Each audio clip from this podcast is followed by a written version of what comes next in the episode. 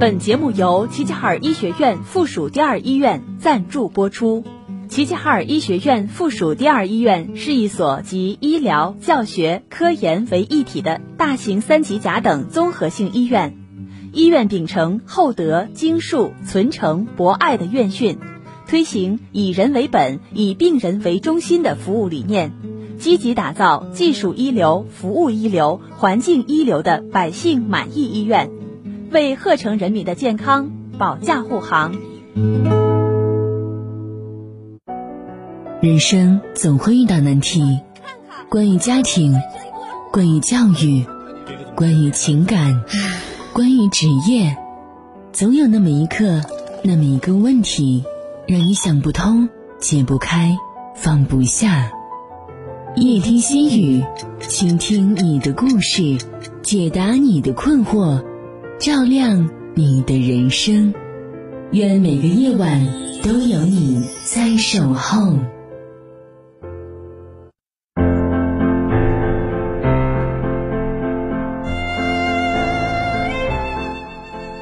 夜已深，城市褪去了喧嚣。夜听心语，用声音和文字治愈每一个孤独的人。我是笑菊，每晚九点，我在这里等你。每天的二十一点到二十一点三十分，夜听心语都会在电波中陪伴大家，倾听您的故事，解答您的困惑，开解。您的心结，听众朋友可以通过蜻蜓、喜马拉雅 APP 搜索“齐齐哈尔综合广播”，或者看其公众号收听综合广播的节目内容。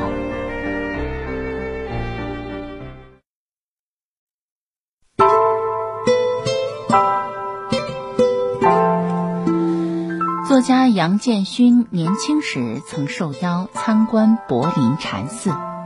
当时他刚出版自己的第一本书，举手投足间意气风发。午膳期间，一位盛饭的僧人提醒他：“施主，请把您翘起的腿放下。”整个斋堂庄严肃穆，每个人正襟危坐。他这才意识到自己得意忘形，感到万分羞愧。此后岁月里，僧人的话时常在杨建勋耳边回响，提醒他无论境遇如何，都要守住做人的分寸。杨绛曾说：“人总是在忘乎所以的时候马失前蹄，因此总归得有些持重的心性。人生是一场修行，持戒而行，方能行稳致远。”鲁豫曾因一次访谈饱受争议。访谈中，一位白发院士上台后，先向在场观众鞠了一躬。可当他转向鲁豫时，鲁豫没有起身，而是以翘二郎腿的姿势欠身跟对方握手。节目播出后，清华大学教授彭林评价鲁豫：能力姑且不论，凭他待人的礼数，就很难让人喜欢。教养这东西是藏也藏不住，装也装不出的，它是一个人的本能。姿态傲慢者常常眼高于顶，举止轻浮；而心怀尊重的人往往恭敬谦卑，让人如沐春风。一九九五年格莱美颁奖晚会，一众当红歌星赶往会场。突然，一个小女孩挤出围观人群，拿着签字本冲到歌星们面前。因为是现场转播，安保人员不方便撵走小女孩。歌星们一一接过签字本儿，抵着小女孩的后脑勺签完字儿后，继续匆匆前行。而作为当晚最大牌的明星迈克尔·杰克逊走进女孩，单膝跪在对方面前，直到签完字，迈克尔将本子递回到女孩手里，并给她一个相视的微笑，然后起身缓缓离去。第二天，迈克尔下跪为女孩签字的照片成为各大报纸的头版。一位记者评论。他用歌声征服了评委，却用尊重折服了世界。人这一生，才华决定了走多快，修养决定了走多远。把翘起的腿放下，发自心底尊重别人，是一个人真正的高贵。前段时间，一位老同学联系我，问有没有合适的女孩介绍给他。记忆中他是个挺上进的人，我便将一位女同事的微信推给了他。谁知他看到微信头像里女孩捧过一串手链，立刻一脸嫌弃的摇头，还是算了吧。这种自拍照里显摆首饰的女人，一看就是虚荣到骨子里的。我没有告诉他，手链是女孩姥姥留给她的。自从姥姥去世后，她已四年没有换过头像。生活中常有这样的人，仅仅凭着一个侧面就对别人品头论足。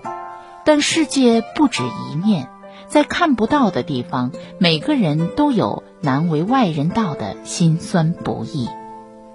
很喜欢的电影《叫我第一名》里有这样一段情节：校长在做开学典礼讲话，一位学生频频打嗝，引起其他学生哄堂大笑。打嗝学生的班主任恼羞成怒，命令他立刻离开礼堂。校长却叫住那位学生，带他走上讲台，耐心地问他：“你为什么一直打嗝？”学生委屈地说。我患有妥瑞氏综合症，会不受控制的扭动脖子和发出奇怪的声音。校长点点头，又问：“那你需要我们为你做些什么吗？”学生流下了眼泪。我只想被当作普通人一样看待。校长让学生回到自己的座位上，并在打嗝声中继续自己的演讲。多年后，一位刚获得全美十佳教师的年轻人拜访行将退休的老校长。年轻人感激地对他说：“当所有人认为口吃的人不可能做老师时，我想到您曾对我的理解，便一路坚持到今天。在这世上，有些不可理喻，背后是难言之隐；有些不合时宜，背后是遍体鳞伤。”未知全貌，不予置评。把翘起的腿放下，就是放下指责的冲动，心怀慈悲，体谅他人的不易。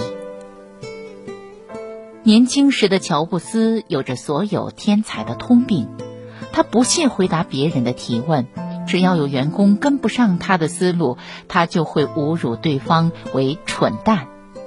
开会时，无论与会者是谁，他都会脱掉皮鞋，把脚搭在桌子边沿。一九八四年，乔布斯亲手缔造的麦金塔电脑上市后，销量惨淡。乔布斯拒绝承认自己的设计有问题，而是将矛头指向公司高管。最终，他被自己亲手创立的公司扫地出门。后来，乔布斯加入皮克斯。公司 CEO 卡特穆尔告诉他：“未经打磨的天才更接近魔鬼。只有当你的眼里能装下别人，你才能将自己的天分发挥到极致。”在卡特穆尔的引导下，乔布斯尝试融入团队，并在与别人的合作中逐渐抛掉偏执和傲慢。十一年后。乔布斯重返苹果公司，一改往日高高在上的形象。每次产品研讨会上，即使是资历最低的员工，也能直接向他提问。遇到不同意见，他还会邀请对方到自己办公室进行一对一的讨论。从唯我独尊的独裁者到温和耐心的领导者，乔布斯完成对自己的蜕变。也带领苹果成为史上最成功的企业之一。作家刘慈欣说：“无知和弱小不是生存的障碍，傲慢才是。把翘起的腿放下，就是放下自己的优越感。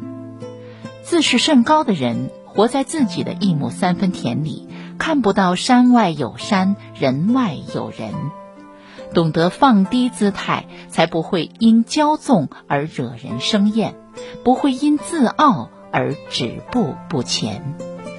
一九五六年某个晚上，美国佛罗里达州的一位执勤警察布莱克拦下一辆轿车。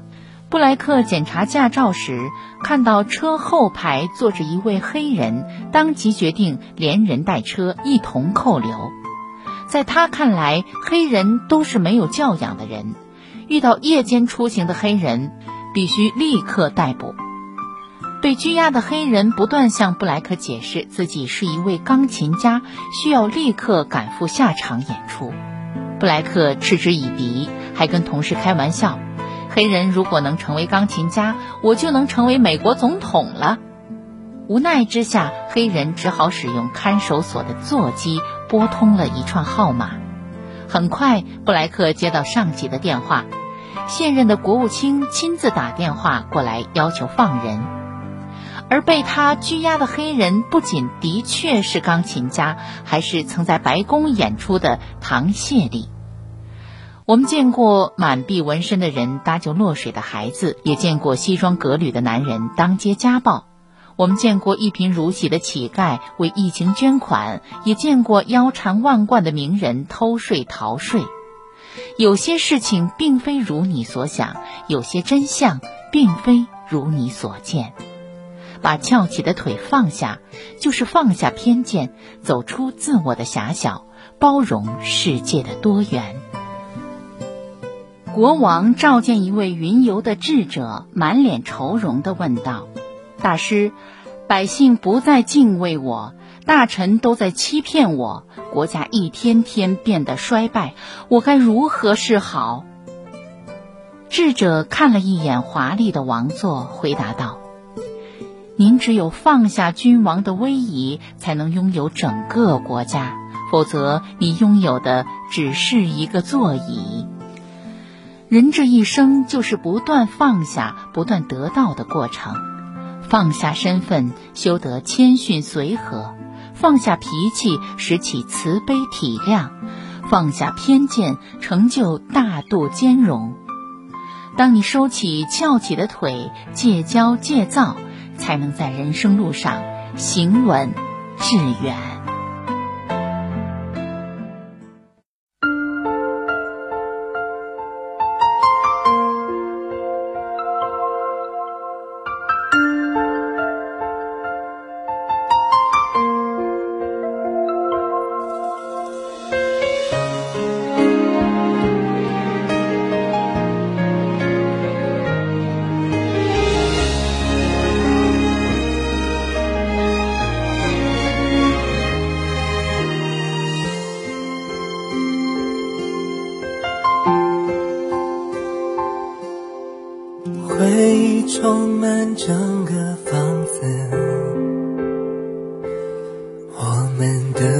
主，围困我，笑也不会，眨也不。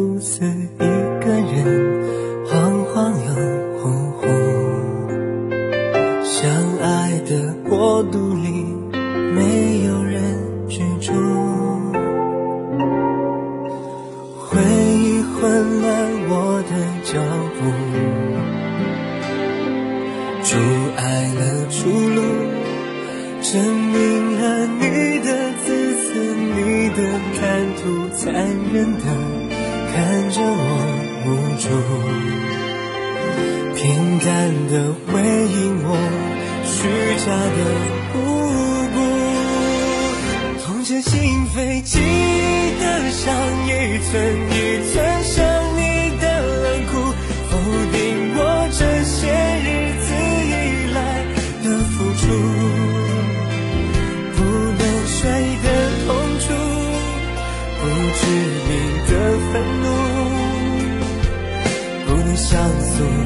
只能安静的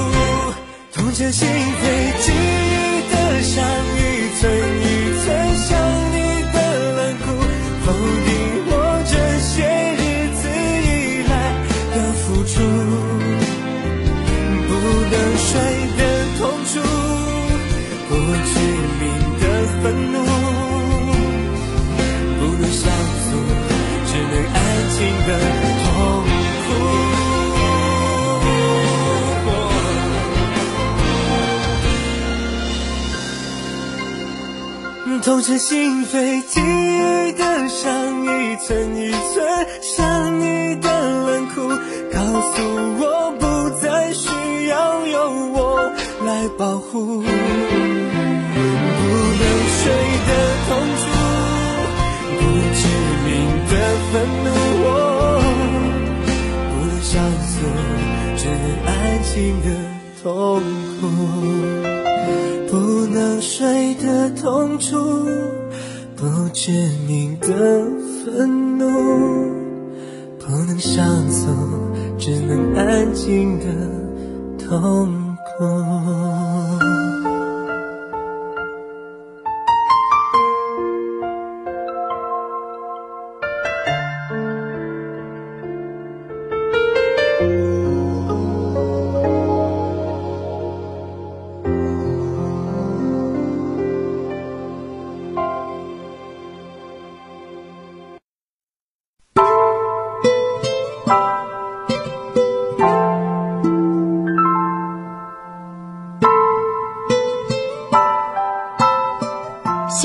不孝正在蔓延，父母一无所知，孩子泪流满面。最近网络上流传起一个新型不孝的概念，什么是新型不孝？博主五味俱全给出了通透的解释：新型不孝就是父母辛苦了一辈子，希望孩子能飞黄腾达，让他们扬眉吐气，孩子却达不到父母的预期。新型不孝就是父母以为孩子在大城市贪图享乐，不找对象、不结婚，让父母恨铁不成钢。在父母的眼中，孩子是自己的荣耀，而现实生活中，孩子却是满地狼狈。很多人虽身在大城市，却住着逼仄的出租房，生活过得紧促而孤寂。每天九九六早出晚归，一边要应对工作的繁重和生活的无情，一边还要小心翼翼地游走在人情冷暖间。现实的残酷与父母的期许碰撞在一起，矛盾氤氲而生，于是就有了那句火遍全网的话：一种新型不孝正在蔓延，父母一无所知，孩子却已经泪流满面。其实哪有什么新型不孝，不过是两代人的成长经历和思维方式不同。相亲一百个对象后，妈妈崩溃了。曾在一档节目中看过一位女孩被逼相亲的经历。女孩二十八岁，长相出众，是大型商场的管理层，收入稳定，事业正处于上升期。但女孩所有的成就，在妈妈眼里都抵不过二十八岁不结婚的失败。妈妈开始给女儿频频安排相亲，女孩几乎每天都要去见相亲对象，有时甚至一天连续见好几个。每次相亲结束，女孩都心力交瘁，感觉比上班还累。女孩因此被朋友嘲笑是相亲狂。短短两年，妈妈把所有亲戚朋友都委托了一遍，累计为女儿介绍过近百个相亲对象，但结果无一成功。妈妈彻底崩溃了，责备女儿不孝，称其故意和自己作对。其实女儿有苦难言，她并非要求太高，只是不想轻易凑合。在女孩看来，什么时候结婚不在于年龄大小，而在于遇到对的人。妈妈却不以为然，因为婚姻问题，女孩害怕接到妈妈的电话。妈妈提起女儿就满心怒火，最终原本最亲密的关系竟成了针锋相对的敌人。生活中，多少父母与子女因观念不同而矛盾丛生。父母认为生活要有稳定的工作、适宜的存款，孩子却不想被世俗裹挟，坚持追寻梦想和自由。父母认为孩子早日结婚就是幸福，孩子却不把婚姻当作必选项，坚信合适才是最好。小说《剑雨楼》中说。被人冤枉是件委屈的事情，而被自己心爱的人所冤枉，那便是这天底下最委屈的事儿了。家人是心灵深处的柔软，不被家人理解和支持，是世间最大的委屈。对不起，没能活成你想要的样子。电影《一切都好》中有一个桥段颇为扎心。张国立饰演的老管退休后决定去看看在外的四个孩子。老管坐在高铁上，还拿出照片向别人炫耀孩子们的成就。可当他站在小儿子管好的工作室外，却迟迟敲不开门，电话也连不上。最后才得知。管好因怀才不遇而心情低落，到西藏散心，又遇上了雪崩，身受重伤。老管辗转到杭州看望管清，管清虽事业有成，却惨遭丈夫背叛，独自带着孩子生活。紧接着，老管又到上海找管全，管权也不再是上市公司的拔尖人物。而是在卖了房子艰难创业，最后老管到澳门找到管楚，结果管楚早已放弃在大剧院跳舞，落魄到餐厅当橱窗模特。看到孩子们的真实生活，老管这才知道他们过得有多不容易。父母看子女时常包裹着爱的糖衣。总会不经意间放大孩子的成就和荣耀，甚至有的父母以为子女在大城市过着风花雪月的生活，殊不知他们都是在刀尖上舔血。对此，网友惠子深有感触。惠子在上海工作，工资六千元，妈妈让她每个月转两千元回家，存着日后当嫁妆。惠子拒绝了。妈妈立即抱怨道：“整天就知道享受，不存点钱怎么结婚？”惠子顿时湿了眼眶。妈妈不知的是，惠子的工资只够勉强维持生活，外卖都不敢点超过二十元的。纵使加班到深夜，地铁停运了，惠子宁愿拖着疲倦的身体去转几趟公交，也舍不得打车回家。平日被领导和客户刁难，惠子也只能忍气吞声，因为她付不起失业的代价。而这些她从未告诉过父母，因为她不想让父母担心，更害怕让父母失望。都说父母总报喜不报忧，子女又何尝不是呢？他们强忍酸楚与苦涩，撑起笑颜说。我一切都好，而在内心深处又不得不面对现实，感叹：对不起，没能活成你想要的样子，但我已经拼尽全力。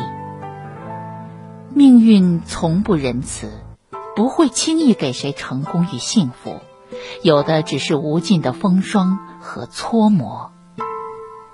孩子在生活中摸爬滚打，恰如所愿。只是偶然，不如所期，才是常态。成年后，孩子是父母的老师。很多时候，不是父母真的太过于固化，而是没有人带他们跟上队伍。若有人主动架起桥梁，便能跨越岁月的鸿沟。朋友丽丽父亲离世后，妈妈一直独自生活，生活虽不苦涩。但也平平无奇。妈妈最大的快乐就是等待丽丽回家，期盼丽丽结婚生子。而丽丽是位旅游博主，一年三分之二的时间都在外旅行，回家的机会很少。后来因疫情，丽丽被隔离在家，才踏踏实实和妈妈待了两个月。刚开始，丽丽整日忙着剪辑视频，妈妈只能孤零零坐在沙发上望着她的背影。一次偶然，丽丽回头看到这一幕，心中涌起阵阵酸楚。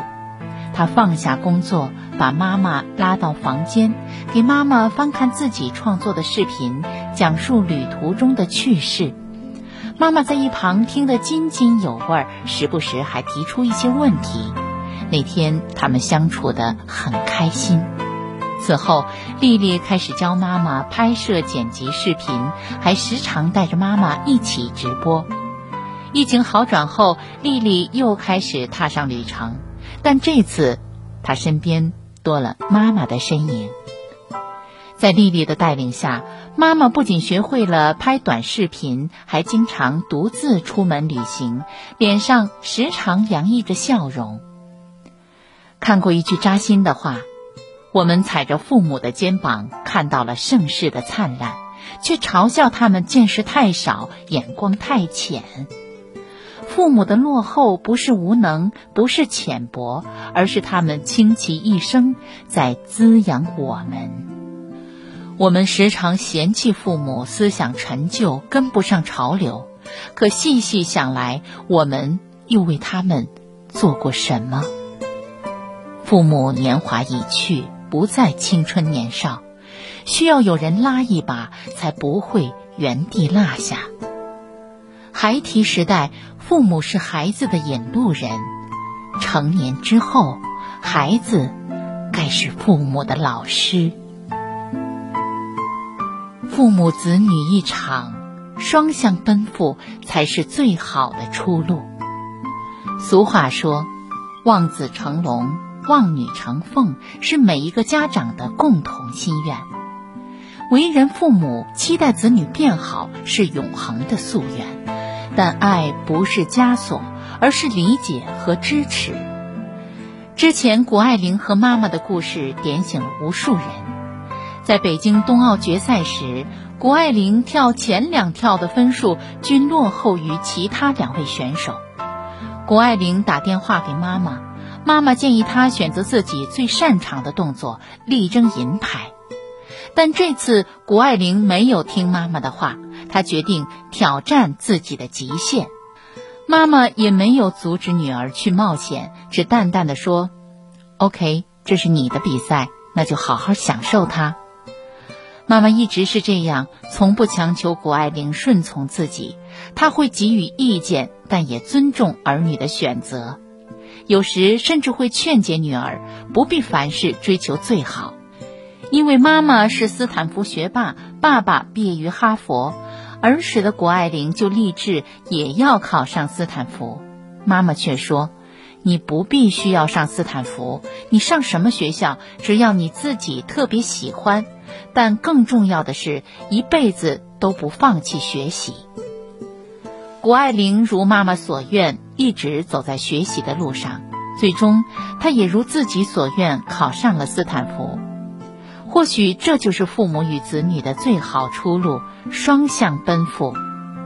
我给你最深切的信任，你回馈我更好的自己。心理学家乔伊斯·布拉泽斯说。爱的最好证明就是信任，彼此信任才是给孩子最好的爱。把信任和理解融入爱里，才能化作一股暖流，流入彼此的心间。父母子女一场，放下对立的倔强，朝同一方向奔跑，那些许过的愿望自会一路生花。愿所有父母与子女相见如遇暖阳，相处如沐春风。夜晚来临，温馨升起，用一句心语跟自己说晚安吧。听众朋友，今天的节目就到这里，明天的同一时间再会。